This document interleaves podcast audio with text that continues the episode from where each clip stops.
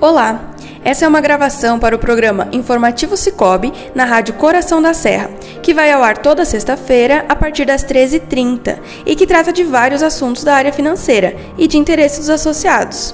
E aproveitamos esse momento para compartilhar com vocês através deste podcast. A partir de agora, Informativos Cicobi. Cicobi. Muito boa tarde aos nossos ouvintes da Rádio Coração da Serra. Estamos com mais um programa do Cicobi Credicaru. Lembrando do nosso número para mandar a mensagem, para que nossos ouvintes concorram aos nossos prêmios, é o 3242-2324. É, hoje nós, é, como falaremos de finanças, estamos na semana Money Week, né? E hoje então, hoje, junto com o Power Bank, que é um, um, carregador de celular e uma agenda, nós sortearemos alguns cofrinhos também, tá? Para a gente guardar as nossas moedas e fazermos as nossas reservas.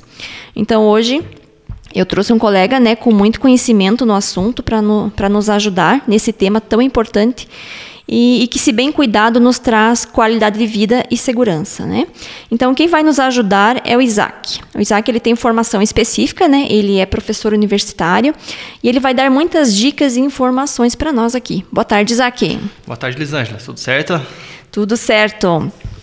Isaac, fala para nós o que, que é essa Global Money Week aí que eu acabei de falar e o pessoal deve estar tá pensando, o que, que é isso? Vamos lá, nome em inglês, né? Mas acho que a, a, não só a tradução, mas o significado dela é um significado fácil de entender e muito importante. Né? A Global Money Week é um esforço internacional, é uma campanha internacional, né? e que dentro do Brasil ela é divulgado pela nossa Comissão de Valores Mobiliários. O que, que significa essa Global Money Week? Ela significa uma semana é como a tradução do wiki do inglês é a semana. Ela é uma semana em que a gente vai começar a conversar sobre tudo aquilo que vem da parte financeira, sobre conscientização financeira, sobre resiliência financeira, sobre como alcançar o teu objetivo financeiro. E ela é muito especificamente voltada para jovens que estão iniciando carreira, para aqueles médios jovens, jovens adultos que a gente chama também, né? E para todo mundo que, na minha visão, não, não existe uma idade certa para você começar a poupar, para você começar é, guardar o seu dinheiro, ou para começar a falar o que, é, a fazer o que a gente vai falar aqui hoje, que é começar a pensar na sua previdência, começar a pensar no seu futuro. Certo. É, qual, que é, qual que é a sua visão sobre o futuro da aposentadoria pelo INSS? Certo, Elisângela, vamos começar a falar então um pouquinho sobre previdência. Quando a gente começa a falar sobre previdência, o que, que vem na cabeça de todo mundo praticamente hoje? É INSS, certo? E aí eu pergunto o primeiro ponto. Antes da gente entrar um pouquinho nesse S, Elisângela, pergunto para você que está nos escutando, você que é o nosso ouvinte da rádio, e também pergunto para você, Elisângela. Né? É, você já sabe como que você vai se aposentar? Você já pensou nisso? Você já pensou é, quanto você quer ganhar lá no teu futuro? Para você poder ter uma boa vida? Você já pensou também em que idade, até qual idade que você deseja trabalhar? Ou até qual idade que você acha que você vai poder trabalhar? A gente sabe que ninguém é, é infinito, todo mundo vai ter um período de, de validade, digamos assim, no mercado, né?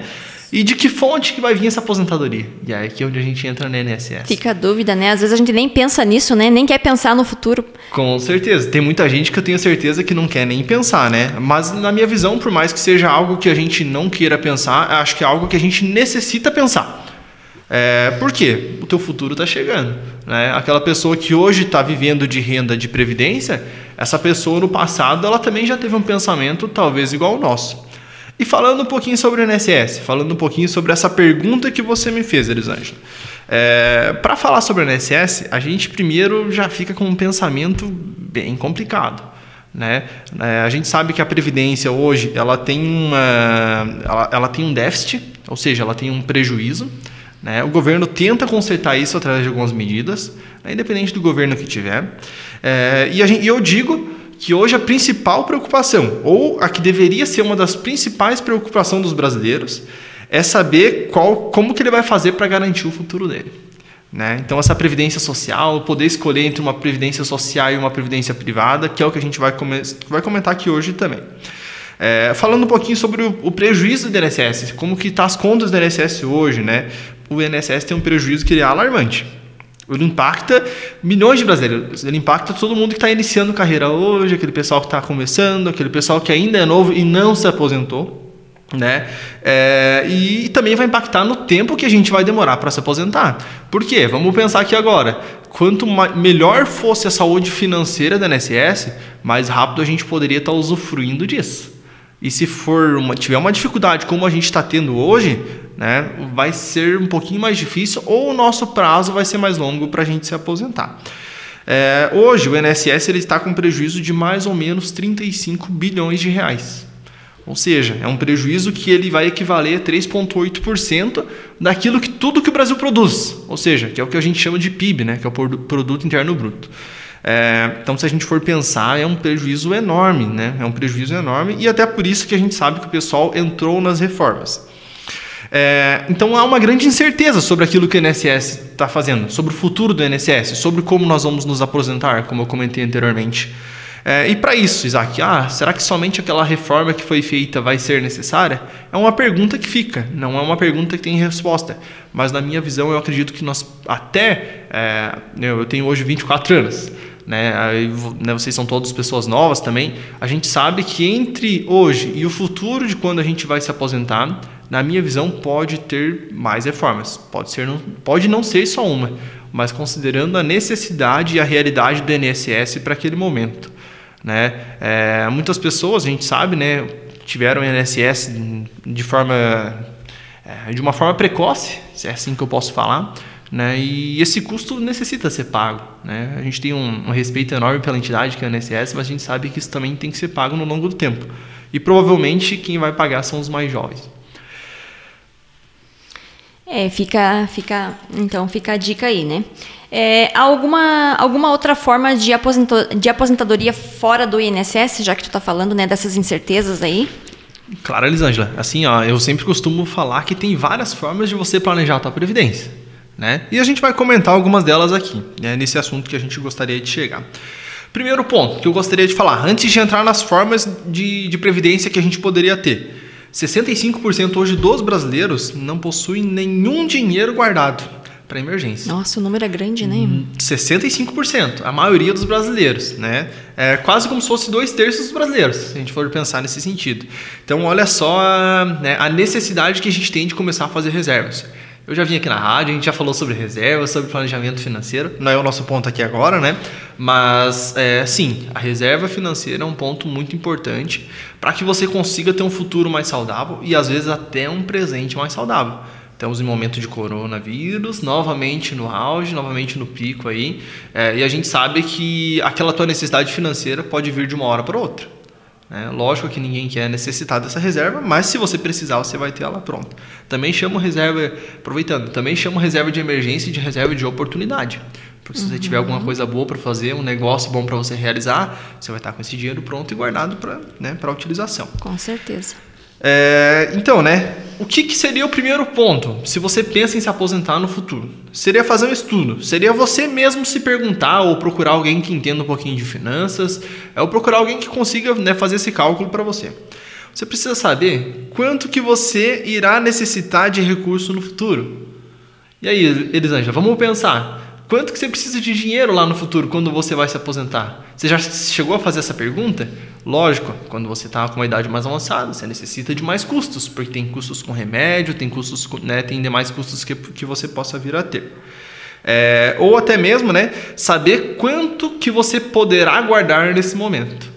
Mas quando eu digo quanto que você poderá guardar nesse momento, não é quanto que está sobrando do, do, teu salário, porque a gente sabe que muitas vezes é, a gente precisa fazer uma readaptação financeira, né? rever mesmo aqueles gastos que tu tem para que tu possa se organizar né, de uma forma melhor. E também, um ponto que eu venho comentar, quanto mais cedo você iniciar a poupar esse teu recurso, mais cedo ou um valor maior você vai poder usufruir lá no teu futuro. É, outro ponto que, que é muito importante, que vai fazer grande diferença para você ter uma, uma boa previdência, é o valor que você. É uma disciplina que você tem para guardar dinheiro. Então é ter aquela disciplina, ter aquele controle dos teus gastos, é sempre poder ter aquela tua reserva financeira todo mês e aplicar ela no investimento que seja bom. É, e também, né, realizando o pagamento desse valor mensalmente realizar uma guarda de um valor mensalmente vai te trazer lá no futuro é, um alívio financeiro, se é assim que a gente pode falar. Assim que você começar a ter essa, essa capacidade financeira, a ter esse valor disponível para você estar tá poupando, a gente precisa poupar, é, pensar também na escolha de algo para você investir. Porque se você tem algo guardado, você não pode deixar simplesmente embaixo do tapete, né, Elisângela? A gente precisa ter uma boa aplicação desse recurso. Né? Principalmente, na minha visão, que seja seguro um valor que tu pensa para aposentadoria, porque de forma nenhuma tu pode vir a perder um valor que tu tem para aposentadoria. É, e também com a melhor rentabilidade possível dentro dessa segurança, certo? Além disso, a gente, além de olhar para o rendimento dessas aplicações, a gente também precisa tomar muito cuidado com algo que está no nosso dia a dia hoje de novo, que é a nossa inflação. Ou seja, é a nossa, a nossa perda de poder, é o quanto que as coisas aumentam. Né? Nós não podemos ter uma aplicação né, e que essa aplicação renda muito menos do que aquilo que está aumentando os preços, porque no longo prazo você vai estar perdendo dinheiro. É, e aí, chegamos no, no, numa ideia, chegamos num ponto que eu acho que pode ser muito interessante para a gente aplicar, que seria a previdência complementar, que também é chamada de previdência privada. Ah, Isaac, o que, que é isso? Como que funciona essa previdência privada?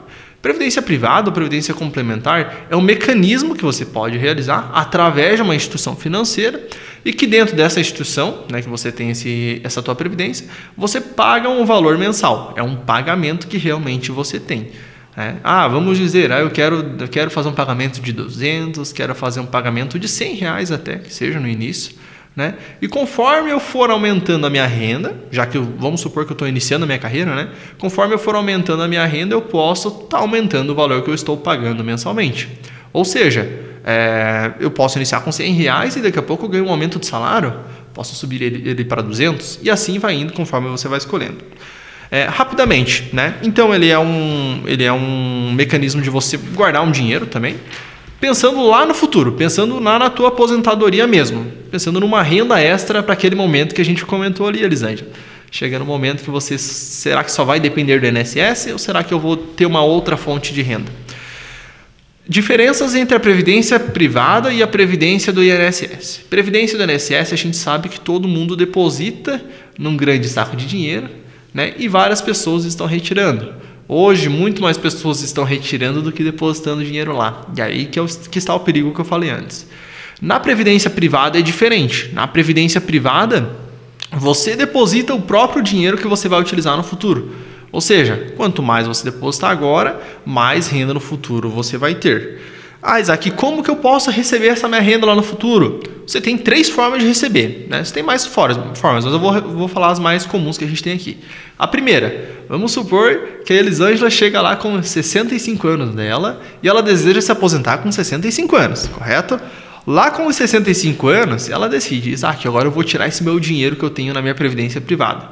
Ela pode tirar o dinheiro de uma forma só. Vamos supor que ela acumulou 100 mil reais durante esse tempo ela pega esses 100 mil reais e coloca no bolso dela para fazer o que ela desejar.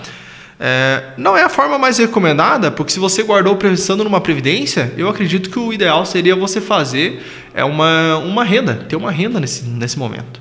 E aí você tem dois tipos de renda, né? mais, mais dois tipos ainda de forma de você receber, que seria uma renda por tempo determinado, onde a Elisângela vai me dizer, onde você também, ouvinte, que, que pode ter previdência complementar, pode nos falar. Eu vou querer receber este valor durante 10 anos. E aí a tua renda tende a ser uma renda maior. Mas lógico, você vai receber somente durante os 10 anos que você, que você solicitou. E qual o valor que eu vou receber? Depende do tanto que você pagou agora nesse início. É um valor que é teu e você vai aproveitar desse valor que você pagou. É, e, e a outra possibilidade que a gente tem?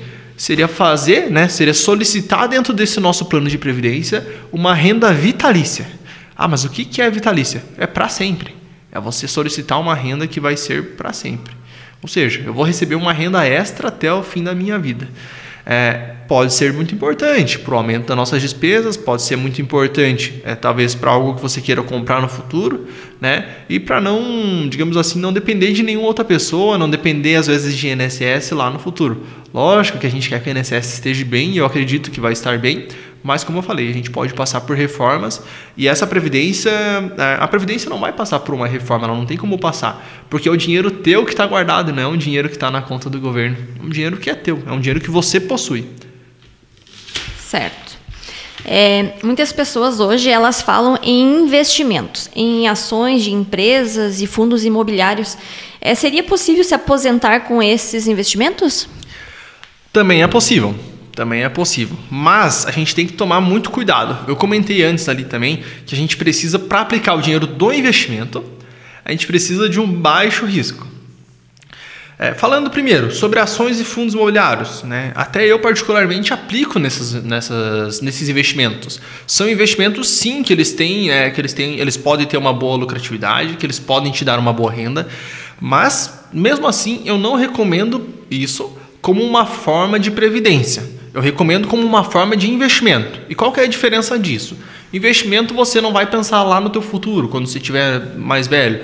Você pode ter até um tempo mais longo, né? Mas você não está pensando no teu futuro. Você pode pensar para um, para dois, para cinco anos, para dez anos, né? Para 20 anos. Para investimento mesmo. Como você investe em uma loja, como você investe né, em algo, é, por exemplo, o pessoal do interior, como investe em gado, como investe nas fazendas, como investe né, em maquinários. Mas você não pode pensar isso como uma previdência. Por quê? A previdência é algo que tem que te dar renda lá no futuro. Tá bom, Isaac, mas isso não vai me dar renda no futuro? pode te dar uma renda sim. Mas, como eles têm uma oscilação muito grande, ou seja, varia muito o valor desses itens, como que varia? Hoje eu posso aplicar um valor e amanhã eu estar tá com um valor inferior ao que eu tinha hoje, dentro das ações e dos fundos imobiliários. É, ou seja, eu não recomendo de certa forma para né, investimento de previdência. A gente sabe que né, nas ações você vai ter um lucro que essa empresa vai estar tá dando para você, então você vai ter um rendimento geralmente anual ali, e nos fundos imobiliários tu pode ter até um rendimento mensal, porque esses fundos é como se fosse, vamos supor, Elisângela, que a gente tivesse é, entre todos os associados da Cicobi, a gente reunisse e cada um é, colocasse um valor, certo? Dentro desse valor, a gente compraria um imóvel e alugaria esse imóvel. Ou seja, o fundo imobiliário é como se fosse uma renda de aluguel que tu tem. E a gente dividiria todo mês entre esses sócios desse fundo imobiliário. É, mas além disso, como esse fundo imobiliário ele é negociado em bolsa de valores, ele pode ter um valor, ele tem uma oscilação, ou seja, ele, você pode ter depositado esse teu 100 reais e daqui a certo tempo esse teu 100 reais não valer mais 100 reais. Por mais que tu esteja recebendo aluguel, esse teu valor que você comprou inicialmente ele pode valer menos. E aí é onde eu acho que não é vantagem a gente pensar no fundo imobiliário como uma forma de previdência, e sim como uma forma de investimento. É, eles têm então maior risco de perdas, né? E eles só que eles geram esse tipo de renda que pode ser até uma renda mensal para a gente. É, lógico, vai da decisão de cada um. Cada um tem o seu perfil para investir, mas eu não recomendaria como uma forma de previdência, não. Sim, como uma forma de investimento. Ah, legal. É, e caso alguma empresa deseje que seus funcionários realizem a previdência complementar, é, o que, que elas podem fazer? Falando no caso da empresa. Então vamos supor que a gente tem uma empresa, que nós somos donos de uma empresa, ou você né, que está nos escutando que pode ser dono de uma empresa, é, você é um, é um problema hoje que todo mundo tem. Dificuldade em achar bons talentos para trabalhar. Falando agora na gestão de pessoas das empresas aqui. É, muitos assuntos aqui na rádio, né? Muitos assuntos, a gente vai misturando aqui. Mas falando da dificuldade que a gente tem em achar bons talentos, né? É, pode ser um diferencial. Primeiro, primeiro, se a gente for pensar assim, é, eu sou uma pessoa que estou iniciando a minha carreira. Eu preciso pensar no meu futuro no momento que eu estou entrando no mercado de trabalho. Eu preciso entrar numa empresa que me dê uma confiança, uma empresa que me dê benefícios. E esse pode ser um benefício. É, né, a, seria uma maior estabilidade para os funcionários. Seria algo que faria meus funcionários ficar mais tempo na minha empresa. Um diferencial. Um diferencial, né? Então, por exemplo, vamos supor que eu tenha duas escolhas entre uma empresa que tenha isso, que tenha a previdência é, privada para os seus funcionários e a que não tenha, eu vou estar tá tendo um, um diferencial. Então, pode ser que eu consiga às vezes um talento melhor. E como que funciona isso? Vamos supor que eu tenho uma empresa e a Elisângela é minha funcionária. Né? A Elisângela opta pela, né, pela previdência complementar ou pela previdência privada, que é, o mesmo, que é o mesmo sentido, e ela paga a previdência privada e eu contribuo com um pequeno valor que a empresa vai definir para poder contribuir para ela também, ajudando assim ela na previdência do futuro dela. É, se a Elisângela sai no curto prazo da minha empresa, esse valor é devolvido para a minha empresa. Ou seja, eu não tenho nenhum tipo de, de dívida em virtude de ela ter saído no curto prazo. Né? É, vai ser um diferencial dessa forma para poder atrair e reter talentos. E caso ela venha utilizar isso no longo prazo, falando aí para mais de 3, mais de 5 anos, aí sim ela consegue aproveitar esse diferencial. Mas vamos pensar, né? Ela não vai pensar em sair rapidamente da minha empresa porque ela pensa em ganhar esse recurso a mais. Então é um ponto que, que o bom funcionário vai pensar antes de sair dessa empresa. É, também, né? É um. Falando mais uma vez, vai ser um diferencial para aquele funcionário que ele pensa em optar pela nossa empresa ou não. Se ele pensa em vir para a nossa empresa ou não. Então é uma recomendação que eu deixo desde já para o pessoal que tem empresa, que tem bastante funcionários. Já pensem desde já, né? De que forma que eu vou planejar a previdência desses meus funcionários. Daqui a pouco o funcionário ficou com uma idade mais alta, você não quer demitir esse funcionário também, né? E infelizmente ele dependeria da previdência. Será que até qual idade que esse pessoal vai trabalhar no futuro? Então, uma recomendação que eu deixo para o pessoal que tem funcionários aí, desde já, pensar nessa previdência empresarial vai ser algo que não vai, na minha visão, não vai atrapalhar tanto assim no orçamento da companhia, não vai atrapalhar tanto assim no orçamento da empresa, mas sim, vai fazer com que a empresa tenha um engajamento maior dos funcionários que ela tem hoje lá. Certo. É, alguma dica assim a mais que tu queira deixar para os ouvintes, Isaac? Certo, para a gente né, chegar no mais algumas dicas aqui, chegando no final da nossa conversa, é, eu tenho três ou quatro dicas aqui que eu venho para a gente finalizar. A primeira, eu já comentei ela no início da nossa, da nossa conversa, mas é que a gente tem que saber poupar. Para você poder planejar o teu futuro, você tem que saber poupar. E de que forma que você tem que fazer isso? Pensando no teu futuro. Se você não trouxer no teu pensamento algo que tu quer fazer no futuro com esse dinheiro, você não irá poupar. Ninguém poupa somente por, por poupar, a não ser que tenha uma, uma, grande, é, uma grande sobra financeira do teu salário, né, do, da tua empresa. Mas você tem que pensar no futuro. Talvez, o que, que eu vou fazer quando for aposentado? Será que eu vou querer viajar? Será que eu vou querer viver uma vida mais tranquila? Né? Substituir também alguns gastos que a gente tem hoje por alguns gastos menores. Por exemplo, um jantar em casa ao invés de um jantar num restaurante é uma forma de você diminuir o teu custo. Né? Uma saída no, no parque com os amigos, em vez de uma saída no shopping, com certeza reduzirá bastante. Vai economizar bastante. Lógico, eu não estou dizendo aqui que não é para ir em restaurante, não é para ir em shopping. Ao contrário. Mas que isso sim é um hábito que você não vai estar perdendo, mas que você pode estar tá, é, tá tendo um, um menor desperdício financeiro.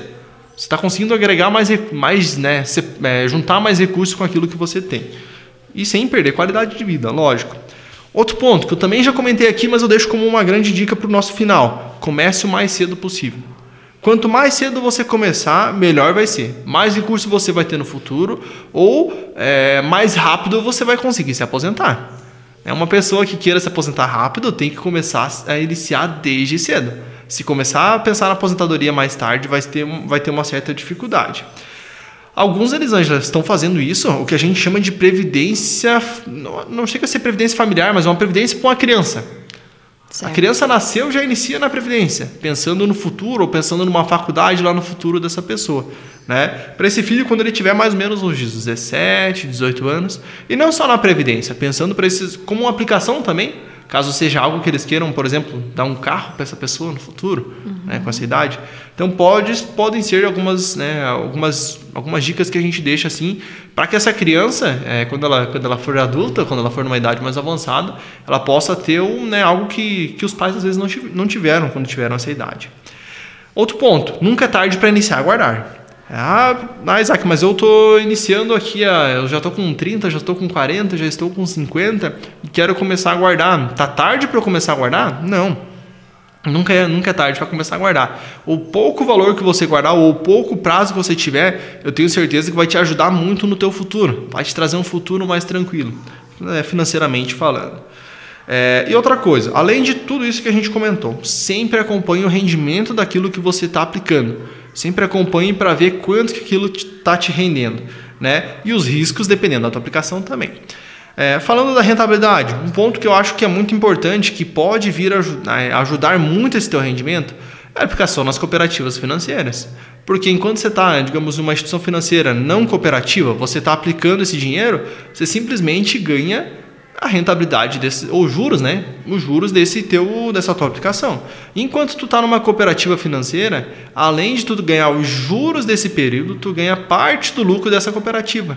Então vamos pensar num cenário longo, onde teu filho vai se aposentar lá com 17, com 18 anos, e tu está fazendo isso com um ano. Pensa que tu vai ter um resultado financeiro dessa cooperativa que vai se somar a essa tua rentabilidade do período e que vai te trazer sim um conforto financeiro bem melhor. Vai trazer algo, vai trazer um diferencial para esse teu filho no futuro. Agradecemos muito a você que escutou esse nosso primeiro podcast. Para qualquer forma de dica sobre assuntos que nós podemos abordar aqui, sugestões ou críticas, pode estar encaminhando uma mensagem para o WhatsApp 3242 2324. Deixo aqui um forte abraço, fiquem todos com Deus e até a nossa próxima semana no nosso segundo podcast.